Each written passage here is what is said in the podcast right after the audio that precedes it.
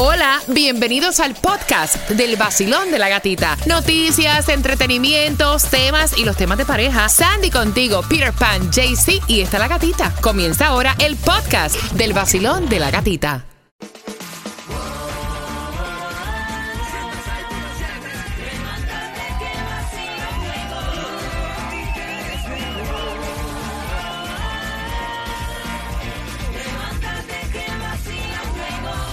Nuevo Sol 106.7 somos líderes en variedad. Estás con el vacilón de la gatita, disfrutando del cafecito y preparándote para marcar y ganarte los 50 dólares en una tarjeta para gasolina al 305-550-9106. Gasolina. 50 dólares, así que muchísimas gracias al abogado Robert Domínguez. 877-88 ayuda. Gas y olina. Gas es lo que tú le echas carro. Y olina es una vieja chismosa de mi carrera. ¿En serio? ¿En serio? Ok, dale, Ah, esa dale. era una cosa cómica. Mira, el, el, el petróleo más económico que hay. Qué dolor me da a mí cada vez que veo los camioneros estos que llevan no sé cuántos galones ahí Yes. echándolos a cinco pesos y pico. Mira, bajó, Ujú. para que sepan. La gasolina más económica en el día de hoy la vas a encontrar a 4.39 en la 7100 West Flagger Street, lo que es el condado de Broward 4.43 en la 179.90 West Florida 84 y el diésel más económico lo vas a encontrar a 4.99 en la 113.90 Northwest 87 Core y de paso tírale Powerball para hoy 101 millón o 1.2 en la lotería. Mira, atención porque están distribuyendo una guía de consejos para huracanes que Ah. incluye más de 30 municipalidades que lo componen. Así que tienes que estar bien pendiente. Recuerda que la temporada de huracanes está a la vuelta de la esquina ya, finalizando mayo, primero de junio. Ahí empieza todo. Así que si tú no recibes este manual, de hecho, te puedes dirigir marcando el 305-468-5400. Tomás, buenos días. Buenos días, gatica.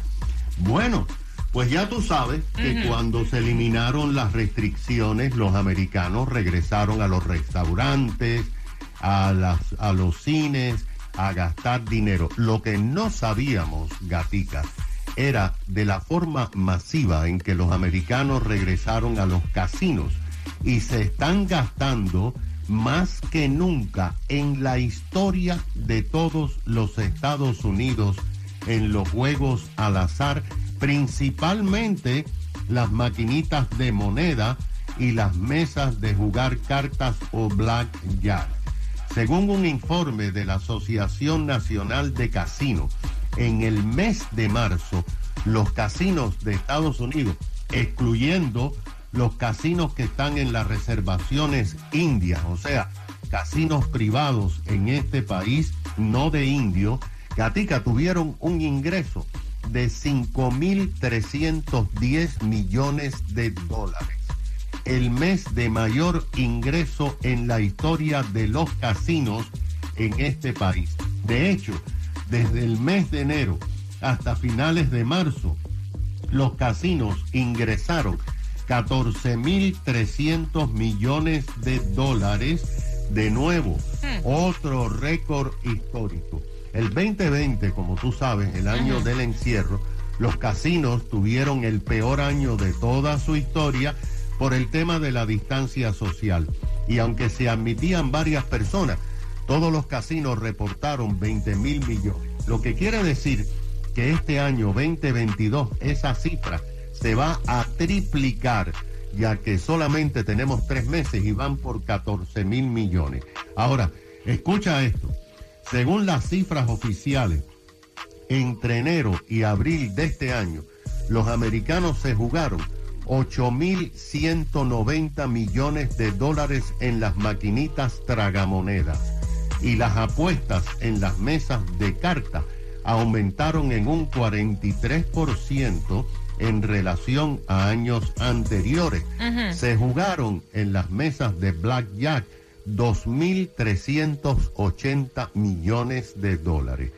Los 248 tribus que están reconocidas por el gobierno federal tienen casinos en 29 estados, incluyendo aquí en la Florida, como tú sabes, los Seminoles y los Mikosuki, pero no se han dado a conocer las cifras de los gastos en estos casinos. Así que a jugar se ha dicho. Gracias, Tomás. Bueno, a jugar se ha dicho que tengo entradas al concierto de Prince Royce que vienen a las 9.35 y la pregunta es fácil. ¿Tú le prestarías a tu mejor amigo, a tu amigo, tu crédito para que se compre un jet ski de 15 mil dólares o no lo harías? Por entradas a Prince Royce a las 9.35, pendiente. ¿Por qué le tiras piedras a la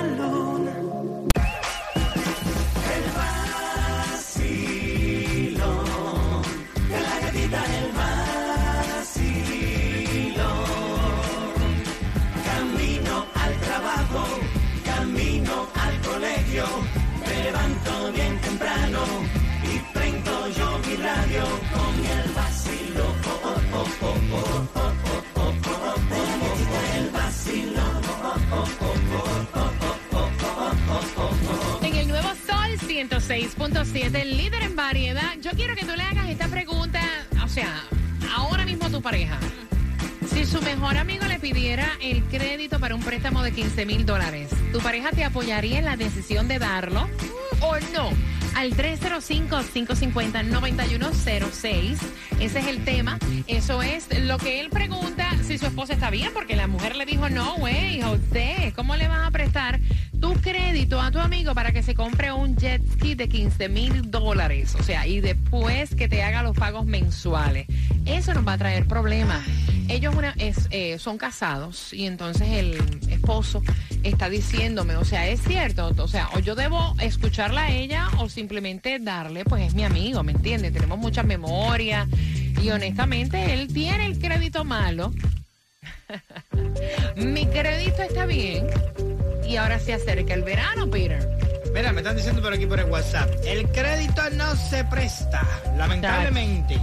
Yo le di mi crédito a mi pareja de dos años viviendo juntos para que se comprara una moto, muy lindo. Oye, qué rico, vamos a disfrutar la moto, los dos. Pam, pam, pum, pum, pum, pum. Pues nunca pagó la moto.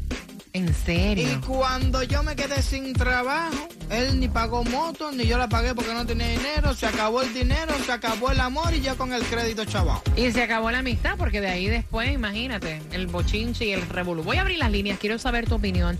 Estamos viviendo en un momento donde uno tiene que tener muchísimo cuidado como uno administra su crédito, como uno administra su dinero.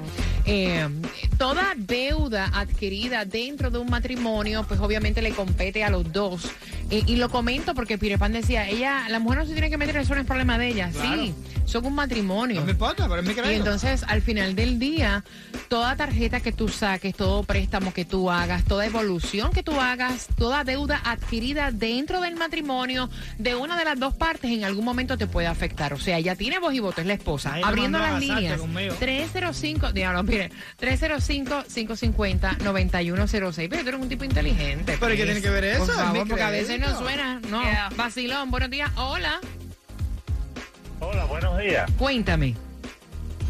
Mira, eh, yo tengo un, un mejor amigo mío, Ujú. necesitó una vez mi crédito y se lo di. Era un, como 12 mil dólares, no eran 15 mil, eh, que era un préstamo de 12 mil dólares. Ok. Fa- Faltaban unos miles algo- más para llegar a sí. 15. Ya, ya, ya, ya, ya, casi lo mismo. Pero hay algo muy importante aquí, hay algo muy importante. La familia no se escoge, los amigos sí. Ujú. Ok. Eh, él lo que podía hacer era dejarlo de pagar y sí, me jodía mi crédito, pero perdía a su mejor amigo. Ujú. Ok. Eh, por lo tanto, eso no no tengo por qué, yo se lo digo a mi pareja porque necesita saberlo, pero no tengo que pedirle permiso. Yo tengo que asumir las consecuencias de lo que pueda pasar, Ujú. ¿me entiendes?